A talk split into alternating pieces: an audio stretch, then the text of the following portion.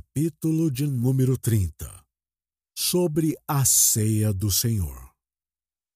Parágrafo de número 1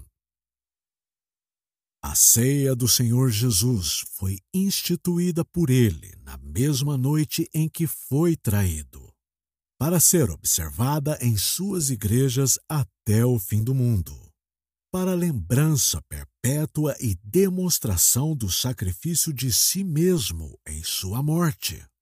Confirmação da fé dos crentes em todos os benefícios disso, seu alimento espiritual e crescimento nele, seu maior envolvimento em todos os deveres deles para com ele, e ser um vínculo e penhor de sua comunhão com ele e uns com os outros.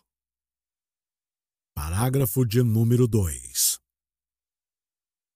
Nesta ordenança, Cristo não é oferecido ao Pai, nem qualquer sacrifício real é feito de modo algum para a remissão dos pecados dos vivos ou mortos, mas um memorial daquela oferta única de si mesmo, por si mesmo, na cruz, de uma vez por todas, e uma oblação espiritual de todo o louvor possível a Deus pela mesma, de modo que o sacrifício papal da missa, como eles chamam, é a mais abominável injúria ao próprio único sacrifício de Cristo, a única propiciação por todos os pecados dos eleitos. Parágrafo de número 3. O Senhor Jesus, nesta ordenança, nomeou que seus ministros orem e abençoem os elementos do pão e do vinho e, assim, os separem a partir de um uso comum para um uso sagrado, e tomar e partir o pão, tomar o cálice, e eles também participando, oferecer ambos aos comungantes. Parágrafo de número 4.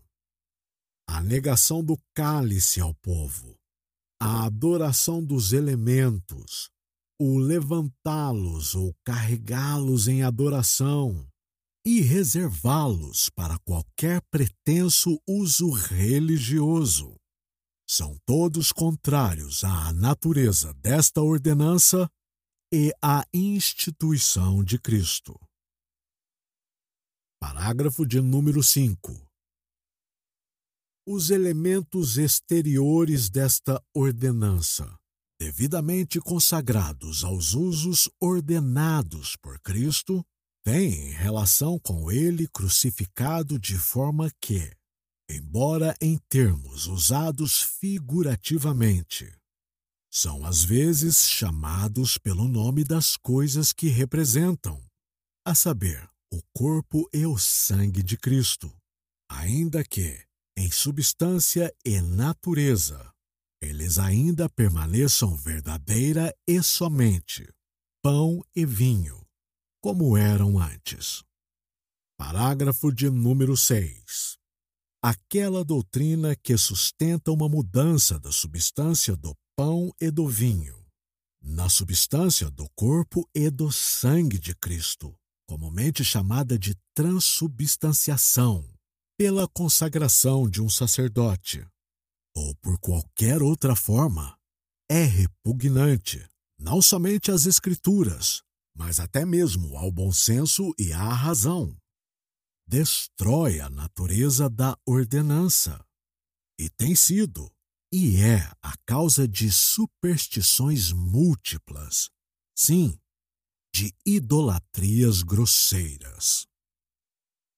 Parágrafo de número 7. Os que comungam dignamente, participando exteriormente dos elementos visíveis desta ordenança, em seguida, também interiormente pela fé, realmente e de fato, não de maneira carnal e corporalmente, mas espiritualmente. Recebem e alimentam-se de Cristo crucificado, e todos os benefícios de sua morte. O corpo e sangue de Cristo não sendo corporais ou carnais, mas espiritualmente presentes pela fé dos crentes nessa ordenança, como estão os próprios elementos aos seus sentidos exteriores. Parágrafo de número 8. Todas as pessoas ignorantes e ímpias, como tais, são incapazes de desfrutar de comunhão com Cristo. São também dignas da mesa do Senhor e não podem, sem grande pecado contra Ele, enquanto eles permanecem assim, participar destes santos mistérios ou ser admitidos a eles. Sim, quem participar indignamente será réu do corpo e do sangue do Senhor, comendo e bebendo juízo para si mesmo.